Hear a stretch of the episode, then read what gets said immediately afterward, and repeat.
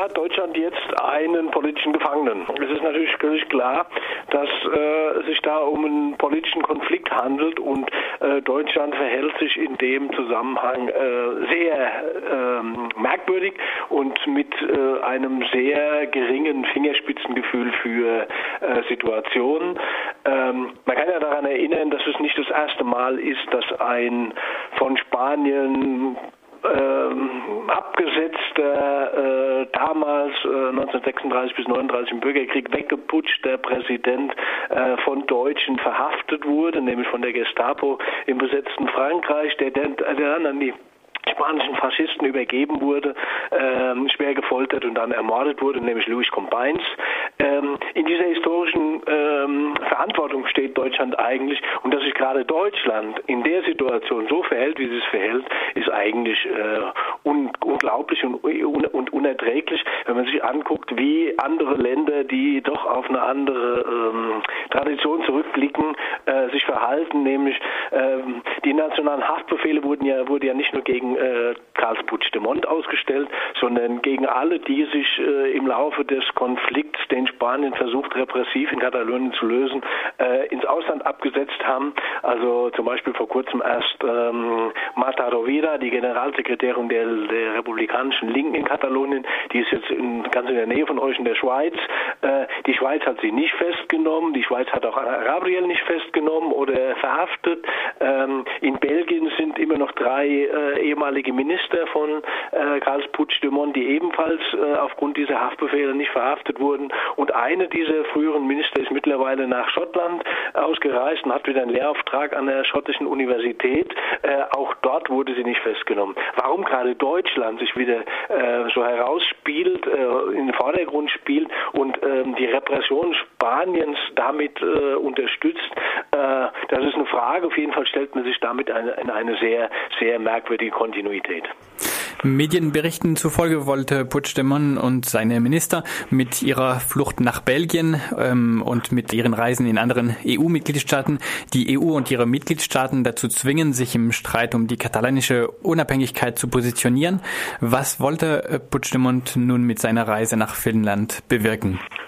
Na, es geht ja natürlich ähm, äh, ganzen Situation darum, äh, dass sich damals die Katalanen, als sie äh, im Oktober, November äh, angefangen haben, also zunächst das Referendum durchzuführen, also völlig demokratisch legitimiert, ähm, sich Hoffnungen gemacht haben darauf, dass ein, Euro, äh, ein, ein demokratisches Europa, das angeblich demokratische Grundwerte vertritt, natürlich einen solch demokratisch vorgetragenen und äh, friedlich vorgetragenen Vorgang unterstützen würde.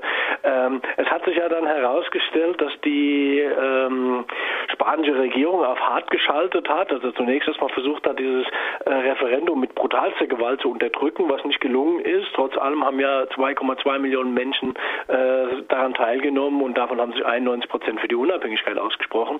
Ähm, das war die eine Ebene und danach wurde trotz aller Versuche der Katalanen mit Spanien aufgrund dieser Basis in einen Dialog zu kommen und zu verhandeln, wurde von Spanien aus torpediert. Spanien ist absolut ähm, ja, dialogunfähig und Dialog ähm, ist auch nicht bereit zu irgendeinem Dialog äh, mit den Katalanen. Das ist aber schon seit, seit vielen Jahren so. Äh, deswegen ist die Situation ja auch erst äh, dahin gekommen, wo sie jetzt ist. Man hat sich in, in, in Barcelona vorgestellt, dass wenn man dann, wie es dann passiert ist, äh, zunächst erstmal die Unabhängigkeit erklärt, aber sie dann aussetzt, um nochmal die Chance zu geben für einen Dialog. Und als der Dialog dann nicht stattgefunden hat, tatsächlich die Unabhängigkeit ausgerufen wurde, äh, dass man damit äh, letztlich dann auf eine äh, Unterstützung zumindest mal ähm, in der Richtung in Europa bauen kann, dass ab diesem Moment Europa Spanien dazu drängt, endlich eine, eine Debatte anzufangen. Das ist nur sehr begrenzt passiert. Es gab zum Beispiel in Finnland, ähm, ist meistens in Ländern, in denen es selbst starke ähm, äh, Autonomiebewegungen oder Unabhängigkeitsbewegungen gibt, äh, auch eine stärkere Unterstützung gibt, sowohl also wie in Schottland, Finnland äh, oder auch in Belgien. Ähm, dass es da gewisse ähm, äh, Vorstöße gab, aber auf regierungsöffentlicher öffentlicher Ebene wurde wurde das von Europa weggedrückt, also weil Juncker als EU-Kommissionspräsident ja meint, ähm, äh, ja, wir wollen uns da nicht ein, ähm, ein neues, ein neues Fass aufmachen, ein neues Problemfeld aufmachen, dass da plötzlich wieder neue Staaten entstehen und so weiter und so fort, ähm, als wäre das ein größeres Problem. Ähm, er hält halt an dem Modell fest, krampfhaft, äh, unterstützt deswegen Spanien. Jetzt hat halt die, ähm, die Exilregierung der Puigdemont äh, ausgehend von Belgien, äh, Belgien, äh, Spanien hatte ja schon mal Haftbefehle gegenüber Puigdemont und die vier Minister ausgesprochen, die wurden aber dann zurückgezogen, weil klar war, dass die belgische Justiz das äh, ablehnen würde.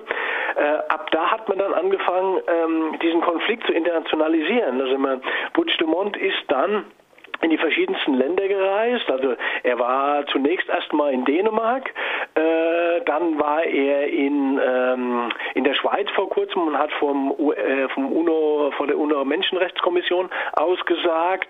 Ähm, also es gibt verschiedene Reisen, wie jetzt nach Finnland, um äh, international dafür zu werben, dass man den Konflikt äh, versucht beizulegen und friedlich zu lösen auf Basis einer demokratischen Abstimmung, wie zum Beispiel ja auch die, die Briten in Schottland zugelassen haben, dass die Schotten über ihre Unabhängigkeit abstimmen dürfen. Und das wäre äh, gleichzeitig der Weg und die Lösung für diesen Konflikt. Spanien ist halt dazu nicht bereit und deswegen versucht man auf der anderen Seite jetzt den politischen Druck auf der Europäischen europäischen Ebene weiter aufzubauen. Und Deutschland hat sich wohl dazu entschieden, aufgrund von Hinweisen äh, spanischer Geheimdienste, was ja dann nochmal eine andere Ebene ist, wie können spanische Geheimdienste auf ähm, dänischem, finnischen und, Europä äh, und deutschem Boden einfach so agieren.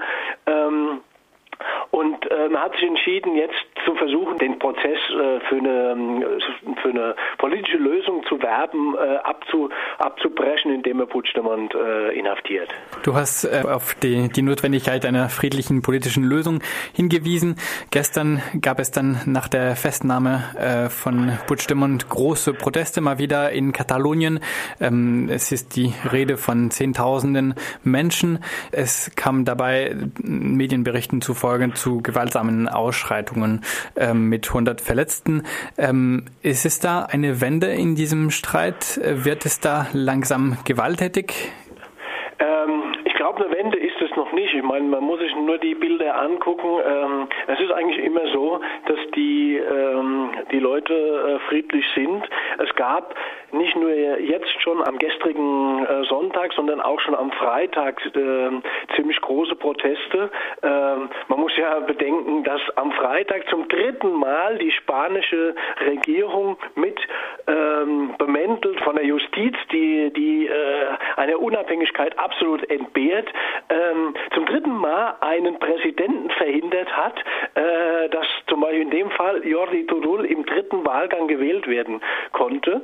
Ähm, das wurde über ähm, juristische Tricks gemacht, indem er nämlich jetzt auch Jordi Turul, als es sich herausschälte, dass er Präsidentschaftskandidat wird, schnell vorgeladen hat und dann haben die Katalanen es noch am Donnerstag geschafft, einen ersten, eine erste Parlamentssitzung zu machen. Ähm, da hat er aber nicht die nötige Mehrheit gekriegt. Am Samstag hätte er die nötige Mehrheit, nämlich eine einfache Mehrheit kriegen können. Und bevor er am Samstag diese Mehrheit kriegen konnte, wurde er am äh, Freitag äh, inhaftiert. Und das ist natürlich eine, eine, ziemlich heftige Geschichte, wo natürlich den Leuten in Katalonien so langsam aber sicher äh, bei einigen anfängt, äh, die Hutschnur zu reißen. Ähm, es gab dann am Freitag schon ziemlich äh, große Demonstrationen, also Zehntausende oder sogar Hunderttausende waren da auf der Straße, wie gestern auch. Natürlich machen die die spanische Regierung, äh, die Demonstranten für die Lage verantwortlich, weil die spanische Regierung ja immer sagt, äh, das und das und das wird nicht passieren. Also die haben auch klar gesagt, Jordi Turul wird kein, ähm, kein Regierungschef und dann hat die Justiz all das unternommen, um das zu unterbinden. Äh, übrigens ähm, ist es völlig illegal, wie auch die UNO-Menschenrechtskommission äh, Spanien kritisiert hat, weil ein Untersuchungsgefangener, äh, wie zuvor schon äh, Jordi Sanchez oder auch Carles Puigdemont, äh, der ja im Exil ist, äh, die haben ja alle ihre politischen und zivilen Rechte noch. Die hätten nach allen Konventionen ähm, ins Parlament gehen dürfen oder ins gehen müssen. Und das hat das ähm, UNO-Menschenrechtskommission hat es kritisiert. Oder hat gefordert von Spanien, dass diese Leute wie auch Turul ihre Rechte gesichert bekommen und ins Parlament können, um zu wählen oder gewählt zu werden. Ähm, das hat Spanien allerdings äh, verhindert mit seinen äh, durch so eine Bemäntelung von der äh, Justiz und da fing es dann an, dass die Leute dann gesagt haben, okay, Spanien ist verantwortlich, wir ziehen vor die spanische Delegation in Katalonien und dort wurden die wurden die Leute sehr massiv von Polizeikräften äh, ange, äh, angegriffen und äh, niedergeknüppelt. Äh, das hat die Situation schon weiter angeheizt und gestern dann, nachdem auch noch Putschstimmern festgenommen wurde und ähm, eben am Samstag die, ähm, die Amtseinführung von Turul verhindert wurde, äh, gab es dann diese großen Demonstrationen, in dem auch wieder die äh, Polizei ziemlich heftig zum Teil auf die Leute losgegangen sind. Und dieses Mal haben die Leute erstmals, würde ich sagen, ähm, mit einer gewissen ähm, Gewaltbereitschaft, aber auch nur sehr passiv reagiert, dass man halt äh, ein paar Müll, Mülltonnen auf die Straße gezerrt hat und Barrikaden äh, errichtet hat, aber jetzt sich keine Schlachten irgendwie mit der mit der Polizei geliefert hat. Es wurden eher äh, wie meist friedlich, äh, sehr stark und aber friedlich ähm, Autobahnen, Straßen, Schienen und so weiter besetzt und äh, das läuft auch gerade jetzt im Moment weiter.